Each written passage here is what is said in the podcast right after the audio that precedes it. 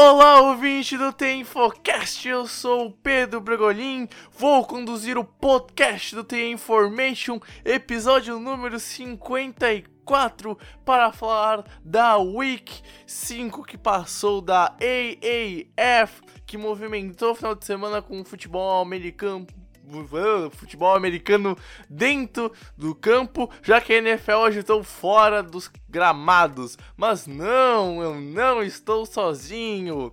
A gente voltou, Pedro Matsunaga, uma semana de folga por causa do carnaval e agora a gente volta com tudo, mas dessa vez no podcast para falar somente da EAF. E aí, Japa, tranquilo? Fala aí, Bregs, fala aí, nosso ouvinte. É, pegamos uma uma semaninha aí de folga por causa do carnaval, não cobrimos tanto assim nem a NFL nem a EF. A gente pede desculpa, né, por, por não ter falhado essa semana, mas eu acho que vocês entendem a gente.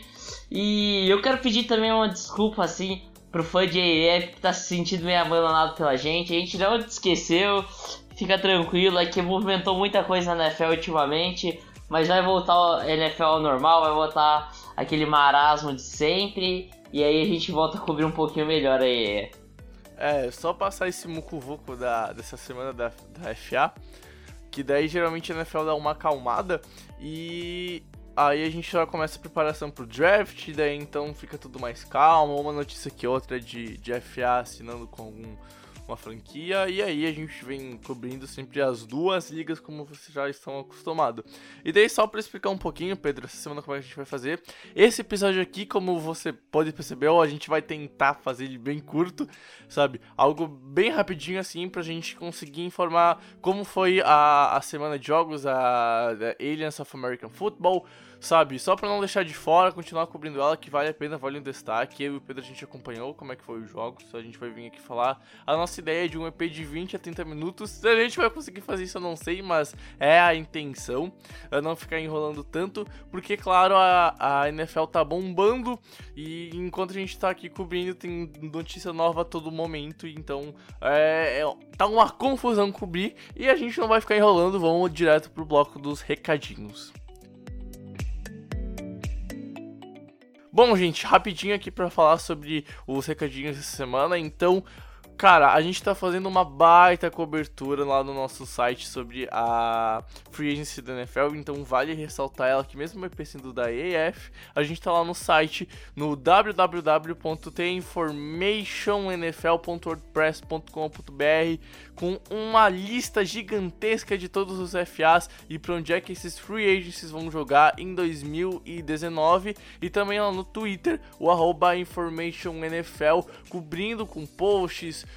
com tweets, com todas as informações que estão vindo do mundo da NFL. E lá no Instagram também a gente está atualizando no A Information NFL. Vale também ressaltar que a gente tem lá um, uma nossa página no, no Facebook, o The Information NFL, e a mesma página é lá no, no YouTube com a Information NFL. Só pesquisar nos buscadores de cada rede social que tu consegue achar a gente de forma simples, prática e rapidinha. E a gente vai deixar também os links das redes sociais nos posts do, desse podcast do episódio 54, que a gente vai então abranger a semana 5 da EF e bora lá então.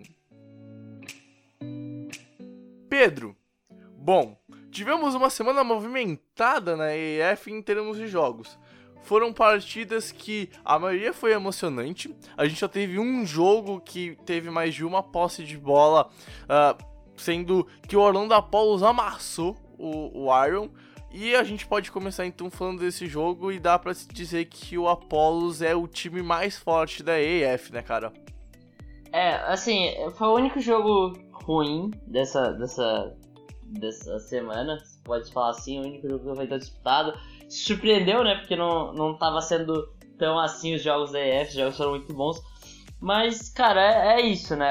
É, é, lógico que a gente tem que destacar, né? Que teve a troca de QB lá, em, em lá no time de Birmingham, né?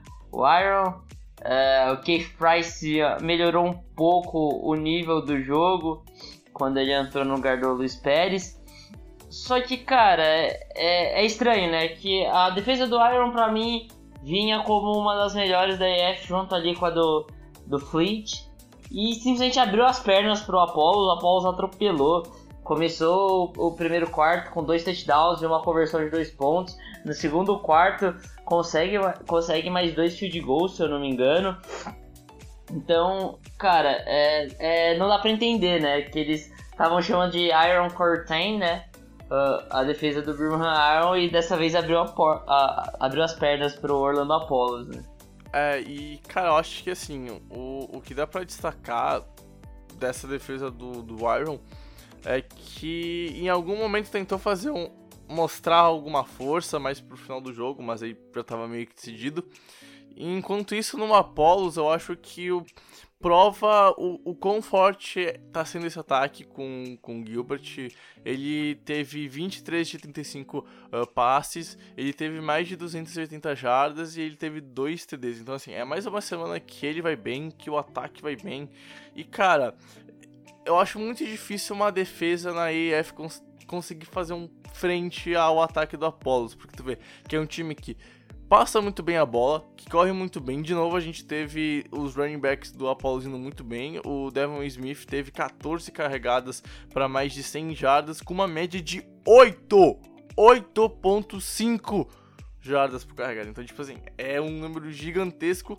E a gente vê também o, o ataque aéreo funcionando muito bem. Aí, tipo, tu vê bastante recebedores com recebendo bolas e, e, e, tendo boas médias. O Charles Johnson, o Ernest Johnson, o Scott Ordoff. Foram três recebedores que tiveram pelo menos três passes e ambos passaram de 60 jardas. Então é assim, tu vê uma boa distribuição, tu vê bons nomes aparecendo e, e tu vê que o ataque do Apollos ele não fica resumido a dois ou três jogadores, como a gente vê em algumas franquias da, da EF nesse começo, que tem lá os seus destaques.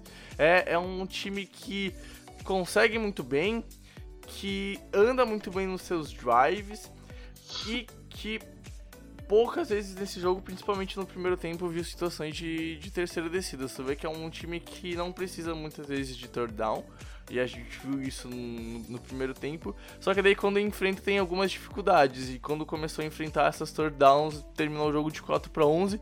Mas não foi uma grande dificuldade na partida contra o Iron. Foi, foi mais um jogo que o time abriu uma vantagem, conseguiu ficar seguro nela. E aí só foi administrar ela ao longo do jogo, Pedro. É, eu acho que não tem muito mais o que falar. É exatamente não, isso. Não. E um dá jogo... pra passar pro próximo jogo, né? Isso. Uh, vamos. Deixa eu ver. Vamos começar então com. Continua no jogos... sábado, você acha?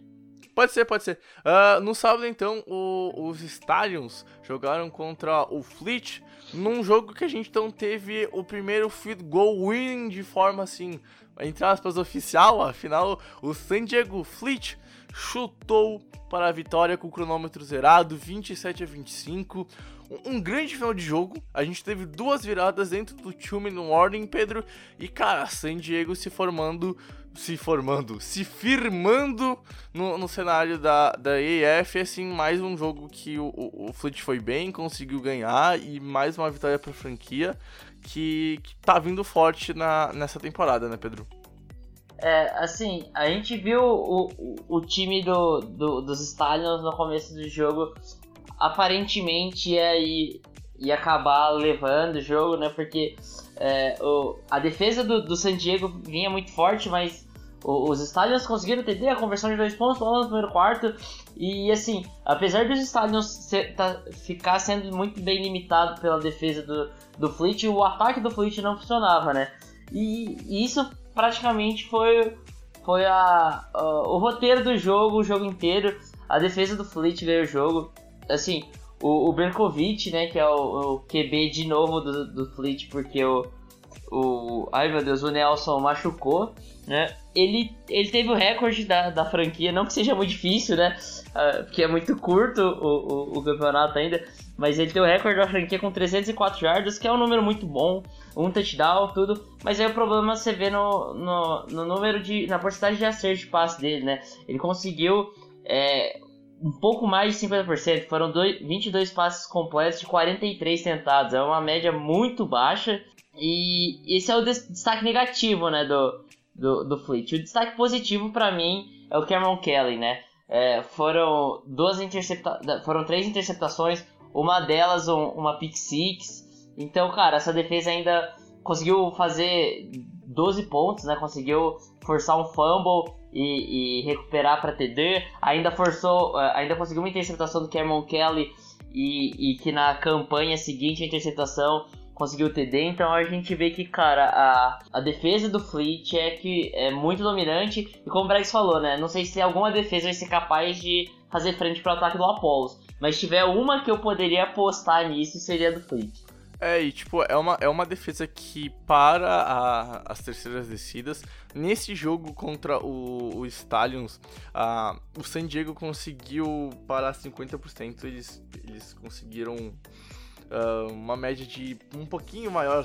Calculando aqui, vendo os números, eu creio que vai dar uns em torno de 48 por aí por cento, porque os Stallions converteram um set de 15, então assim, conseguiram parar terceiras descidas, mas o grande número que me impressiona, que nem o Pedro falou, é a questão dos turnovers, cara. O, o Josh Woodroom teve três interceptações ao longo do jogo, ou seja, foram três vezes que o Fleet e conseguiu roubar a bola. Numa, conseguiu um, uma pick six e, e, nas outras duas uh, conseguiu evitar uma pontuação e ainda deixar o, o Fleet em uma posição de campo boa. E, e assim, destacar o negócio, né, das três interceptações, duas delas, é, uma delas foi para pick six, né, e as outras duas o, o, os Stallions já estavam em posição de pontuar, né, e aí acontece exato, a interceptação. Exato.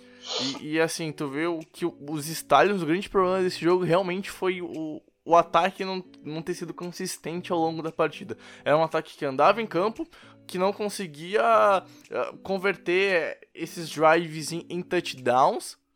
E aí, então, tu aliava isso uma média de interceptações muito grande, porque tu pega o, o, os números do, do Josh Woodrum, tu vê que tá, ok, ele teve 48 passes e acertou 31, é, é um número ok para um QB mais de 350 jardas, teve 380, quase 400, cara, é um, é um jogo que ainda aí tu vai olhar pra TD interceptação, tu vê a, a chave do jogo, a chave porque o, o, o Fleet conseguiu ganhar no, numa virada, e assim, tu vê que a EF conseguiu pela primeira vez, Pedro, mostrar o, o potencial dela em questão de jogos sendo decididos no finalzinho.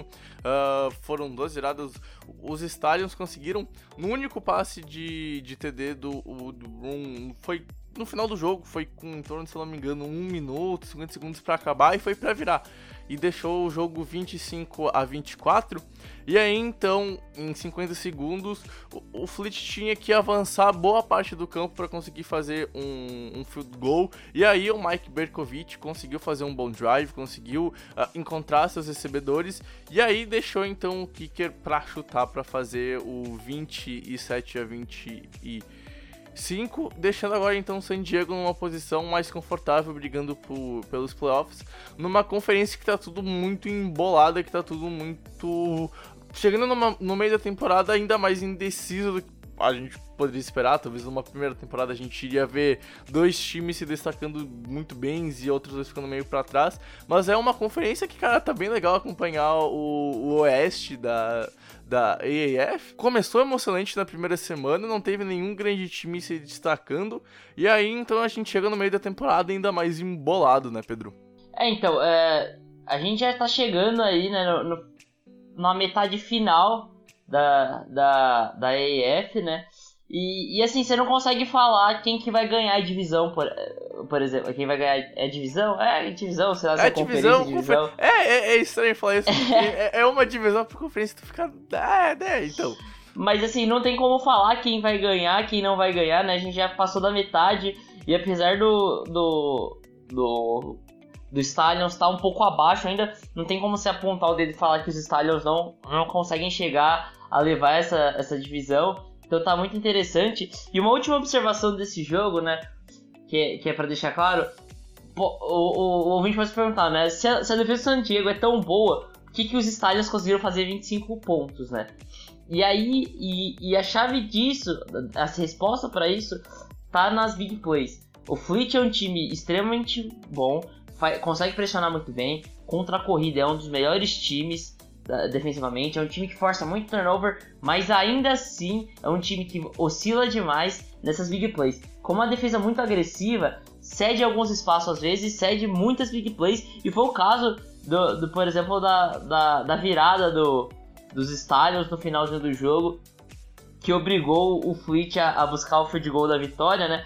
Que, cara, é, teve um passe de mais de 40 jardas, no, faltando, sei lá, um minuto para acabar o jogo. Então, é, é, inaceitável que você ceda um passe de 40 jardas sabendo que seu adversário tá buscando só a zone, entendeu?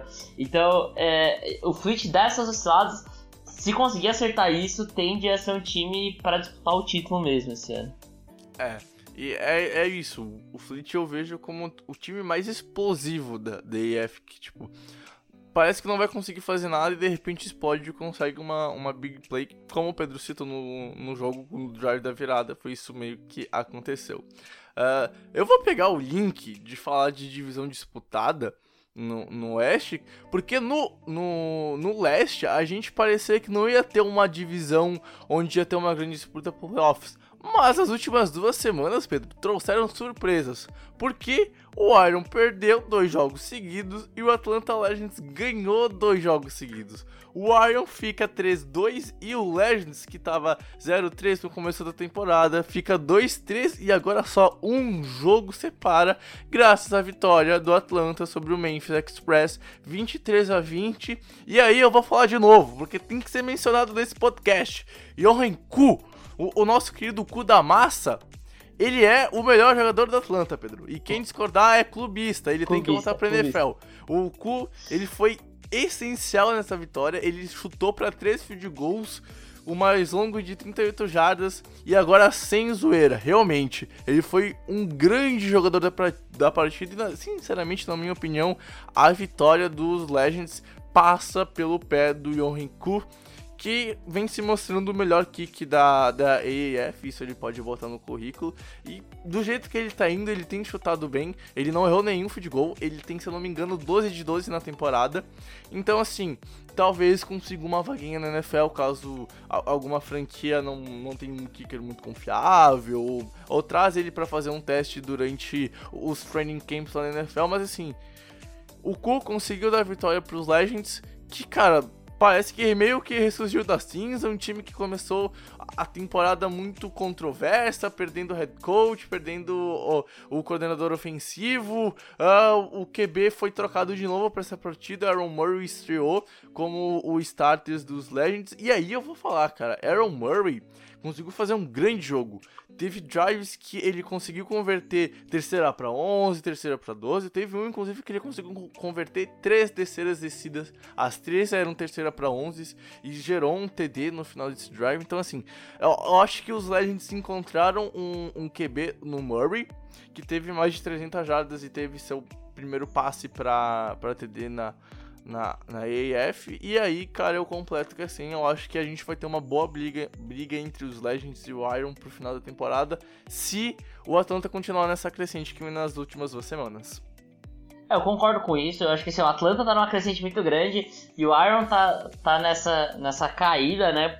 E, e assim, você ouviu isso aqui, você ouviu isso antes aqui, né? Que a gente falava que o Iron era um time que assim, ganhava, mas não convencia tanto que uma a hora gente, ia acabar cedendo. A, e... gente, a gente falou isso desde a primeira semana, quando o time ganhou de 26 a 0 mas não jogou bem. O Iron, aquele jogo, só foi matar a partida no último, no último período, porque no primeiro tempo tinha feito só 3 de gols e no, no, terceiro período tinha feito um TD, mas não tava jogando bem. Era só porque o Memphis não tinha capacidade de ir lá e pontuar, cara. E isso tem se mostrado em todas as semanas, aliás. É, então, e, e assim, os Legends, né? Atlanta, cara, se acertou, né? Parece que assim, a defesa na semana passada foi extremamente bem, limitou completamente o ataque do, dos hotshots, né, do, do, Arizona. Aí chega nessa semana, consegue fazer um trabalho interessante contra o Memphis, que foi um ataque que, que conseguiu pontuar bem em cima da defesa do Fleet, por exemplo. Então, é, o, o, Atlanta sofreu menos pontos do Memphis do que o, o San Diego.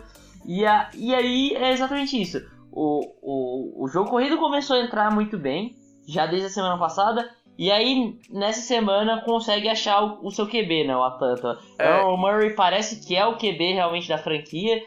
E assim, se continuar desse jeito, eu, eu não consigo descartar o Atlanta dos playoffs, não. Não, e tipo, as stats do jogo, elas são surpreendentes, porque tu vê assim, o Atlanta teve uh, 38, 20, 38 menos 21, bah, mano, essa foi fudido. Teve. Teve 17, 15 minutos a mais de tempo de posse. Jesus do céu, eu sou é, teve, teve, tipo, quase 50% a é, mais de posse. Né? Exato. Né? É, teve 38 minutos contra 21 do Memphis. Em jardas aéreas, cara, eu acho que é um, é um destaque, assim, porque o time teve quase 100 jardas a mais. Uh, teve 281 no final do jogo uh, contra 158 do Memphis. Correu para mais de 100 jardas, quase 130, enquanto o Memphis não passou das 60 jardas. É um time que não costuma não, não, não cometeu turnover hum, crucial nesse jogo e era algo que vinha se repetindo nas três primeiras semanas, então melhoraram nisso também. Uh, é um time que não cometeu muitas faltas, conseguiu ir muito bem em third downs, cara, converteu 10 de 18, teve mais de 50%, se eu não me engano, isso vai dar uma margem de 60% mais ou menos.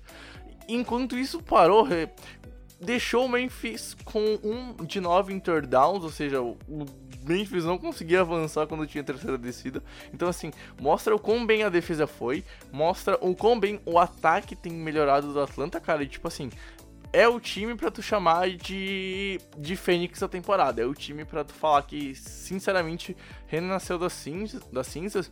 E aí, para trazer outros destaques dos Legends, cara, eu acho que vale a pena a gente comentar um pouco uh, do Falston, que é o running back da equipe. Teve mais de mais de 80 jardas. A gente tem também alguns recebedores que foram bem nesse jogo. O Stenatavius Jones, acho que se pronuncia Santavius assim. Jones. Isso aí, Santavius Jones. É, o Howard, Bug Howard, foi, teve um bom jogo, quase 60 jardas. Então, assim, a gente tá vendo um time que começou a melhorar, que começou a crescer, enquanto do outro lado, cara, o Memphis Express é um time que eu acho que vai ficar só com uma vitória e sofrendo bastante dos jogos. É um time que não tem QB, é um time que é muito resumido em jogo terrestre, nem isso tá conseguindo render nas últimas duas, três semanas. Vem sofrendo bastante e aí vai ficando para trás na divisão. É o time que já dá para destacar, que não vai brigar, tá? Com apenas uma vitória, acho que não vai conseguir fazer frente ao Iron ou ao Legends na briga pela segunda seed dos playoffs na, na, na leste. Só para falar quem não, para quem não sabe, uh, dos, de quatro times em cada divisão, dois vão para os playoffs para a briga de para ver quem vai conseguir avançar e ser o primeiro campeão da AAF.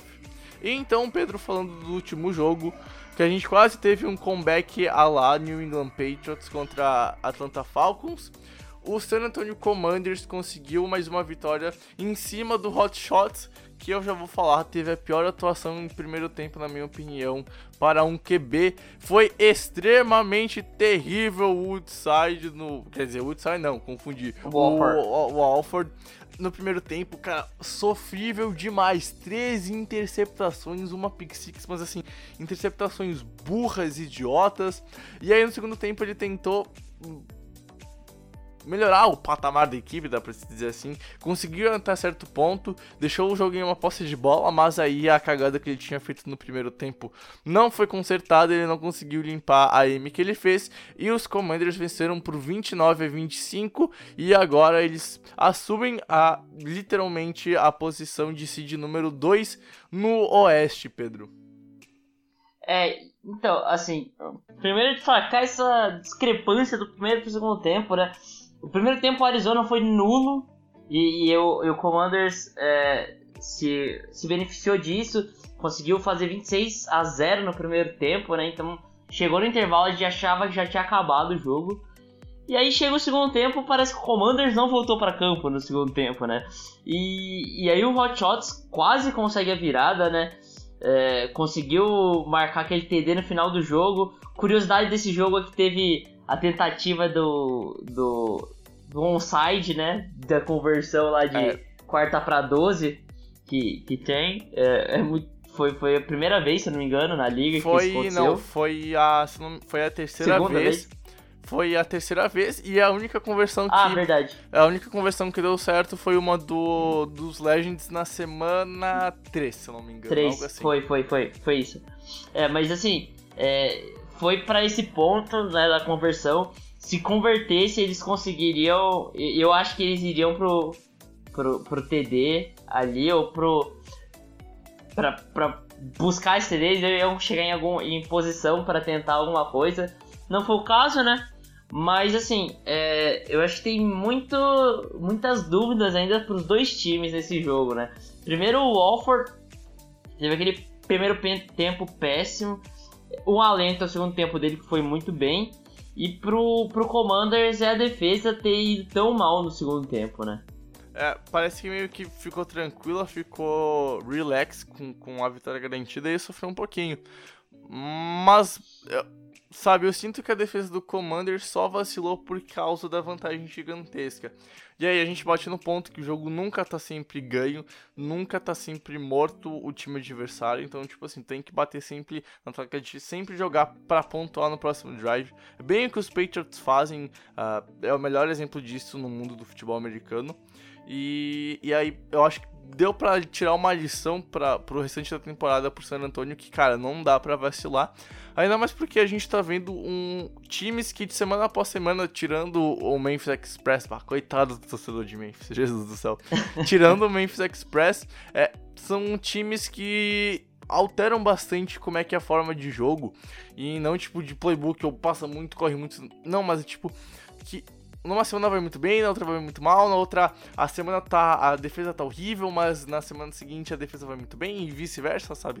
Mesma coisa pro ataque. Então assim, não dá para vacilar na na EAF, não dá para um time achar que o jogo tá ganho, porque numa dessas vai lá e virada.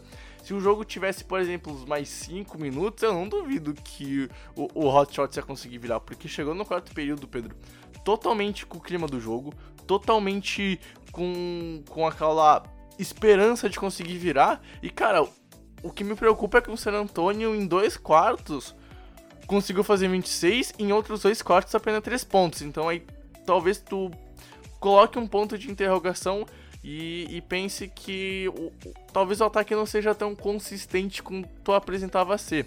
Mas aí é claro, é um jogo e a gente tá vendo que a EF é uma liga que nem o, o Matsunaga fala no, em cada podcast sobre a EF, que é uma liga de semana após semana. A gente não tem um time muito forte que vem doutrinando assim, tirando o Apolos, que dá pra se botar, mas ainda assim a gente vê semanas que a defesa vai muito bem, outras a, defesa dá uma falhadinha, então assim, é, é uma liga de semana após semana, né, Pedro? É, é, é isso, né? Eu já cansei de repetir isso aqui todo podcast. Mas é isso aí, né? É uma, é uma liga de semana após semana, você tem que é, buscar a vitória cada semana, não, não, che não chegar abalado porque você vai enfrentar um time mais forte e nem chegar muito confiante porque você vai enfrentar um time mais fraco. A gente vê o San Diego Fleet é, ali no, no Power Rank meu, por exemplo, ele tá top 3 ali, mais ou menos. E perdeu para mim porque é o pior time da liga, né? Que é o Memphis Express na semana passada. Então é isso, cara. Semana após semana, jogo após jogo. E, e, e tentar buscar os playoffs. É, se, se os Legends, por exemplo, não tivessem esse pensamento, provavelmente já teriam desistido ali atrás na semana 3, porque com certeza era o pior time da liga até a semana 3, né? Com, com, com bastante distância pro resto. Parecia que o Legends estava alguns degraus abaixo do, do resto da liga. E, e agora vem se mostrando numa arrancada, no, parece que se acertou o time. E hoje é, a gente vê que pode brigar pelos playoffs numa, numa, numa divisão que a gente achava que já estava tudo decidido. Então, é, eu acho que é isso, né? Semana após semana. E, e isso que é tão legal, né, do, da EF, que a gente nunca consegue prever exatamente o resultado. É. Uh, Pedro, uh, eu vou falar agora as, as stands da EF. Enquanto isso, tu consegue abrir o, o, os próximos jogos da, da próxima semana? Que a gente vai uhum. voltar. Vai, a gente não esqueceu da brincadeira de ver uh, quem vai ganhar ou quem vai perder na nossa aposta aqui no podcast. Cara, pra dar. A gente tem que falar e tem que contar, tá ligado? Mas, tipo. A gente, a gente, E a gente já perdeu essa semana também, né? É, exatamente. Então, tipo assim. Então aqui, ó. Ó, vamos, vamos lá. Nossa aposta começa agora na semana 6, ponto. Tá, pode ser, okay. pode ser, pode ser, pode ser. Então, uh, beleza. Uh, bom, só então pra passar como é que tá as conferências. A, a Easter Conference tem então o Orlando Apollo 5-0. Uh, ah, não sei se vai terminar 10-0, mas é, acho complicado fazer isso. o Iron 3-2, brigando pelo Atlanta Legends com a pela seed, pela seed 2, então, e o Atlanta 2-3. E aí o Express tá pra trás, tem 1-4 e um, acho difícil Memphis fazer alguma graça nessa temporada. Já a Easter Conference, a gente tem então os Commanders e o San Diego Fleet empatado na, na seed 1 com, com 3-2. E aí a gente vê os Commanders à frente por causa de critério de desempate. Os Hotshots estão um jogo atrás com 2-3 e... Ainda tem a hipótese de lá conseguir uma seed, uma seed 1, sabe? Tudo muito confuso semana após semana. Uh, e a gente tem então os estádios que estão 1-4, que estão, ou seja, a três jogos atrás do San Diego Fleet, que é o primeiro time aí para os playoffs na, nessa conferência. E lembrando que, cara, é totalmente plausível os estádios irem para os playoffs semana após semana vai que consegue uma run de 5-0, de 4-1, e o Fleet e o tropeçam em dois jogos, em três jogos, e aí pá, está nos playoffs. Então, assim, pro torcedor de Salt Lake, fica ainda na esperança que, que tudo é possível. E, cara, assim está a AEF que se encaminha então para a metade final da temporada já, passando bem rápido, até por ser uma liga de apenas 5 semanas.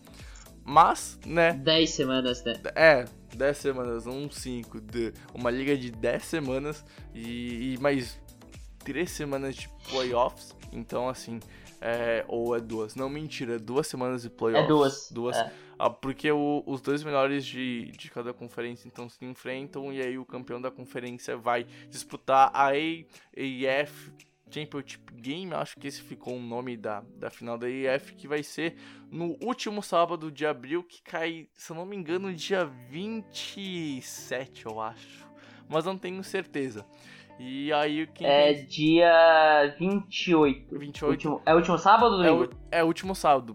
Pelo é que 27. eu sei, é o último é sábado. 27. 27? 27. E é. eu, se eu não me engano, o jogo vai ser disputado no horário do Brasil às 9 da noite, mas a gente vai confirmando pra, pra pra, mais pra frente, quando vai chegando no final da temporada. Uh, aberto com jogos, Pedro? Vamos lá. É, primeiro jogo é Express contra Stallions. Uh, 12 mais Stallions. 12 mais? 12 mais. Eu boto 10 menos Stallions. Hum. O próximo jogo é Hot Shots e Apollo. Uh, ui, complicadinho. Eu, eu acho o ataque do Hotshot es, explosivo. Mas, cara, é. É o Apollos, velho. Eu não consigo apostar contra. Eu vou botar 6 uh, mais Apollos. Tá, eu botei 14 mais Apollos. Oh, hum. É, o próximo é Commanders contra Legends. Hum, serei usado 3 menos Legends. Roubou minha aposta. Mas eu vou. Eu vou de. Então eu vou de. Deixa eu pensar aqui. Agora eu tenho que pensar. Eu vou de 3 menos San, San, San Antonio, então. Uhum. E pra fechar, tem Fleet e Iron. Esse, é, esse jogo é complicadinho, cara. Uh, eu vou botar 6 menos Fleet. 6 menos Seis Fleet? Menos. Eu, eu aposto 3 menos Fleet. Uhum. É, eu acho que os dois jogos de domingo, que é os Commanders Legends e Iron Fleet, vão ser os melhores da rodada. E com destaque principalmente para Commanders e Legends.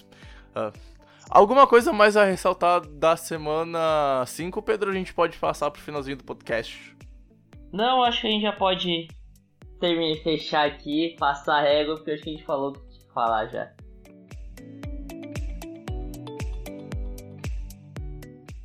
Bom, Pedro, conseguimos meio que cumprir nossa promessa. O EP não vai dar mais de 40 minutos, passou um pouquinho de 30. Estamos, se eu não me engano, com 34, 35 agora na gravação aqui.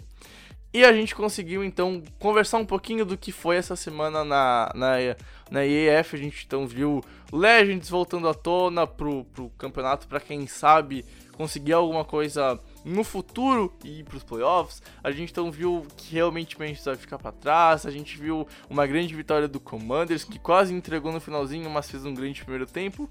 E a gente viu então, cara, três jogos bem bem bem, disputados bem disputado Porra, meu Deus, Dixon, bem disputados. Bem disputados. Isso aí.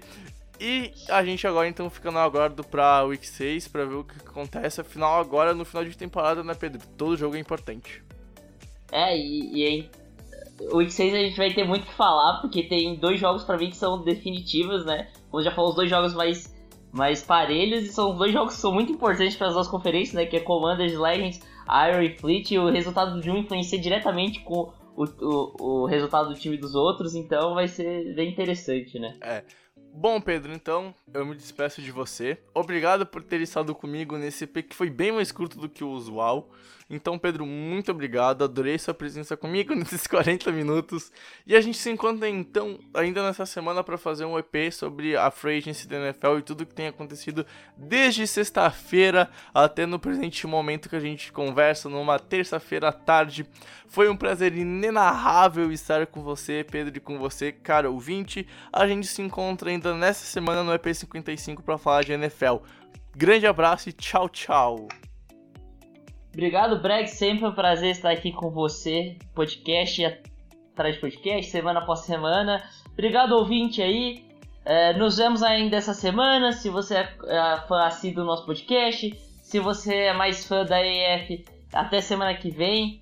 E obrigado de novo por estar aqui escutando a gente nesse podcast um pouco mais curto. Até o próximo podcast. Abraço e tchau. Tchau, tchau.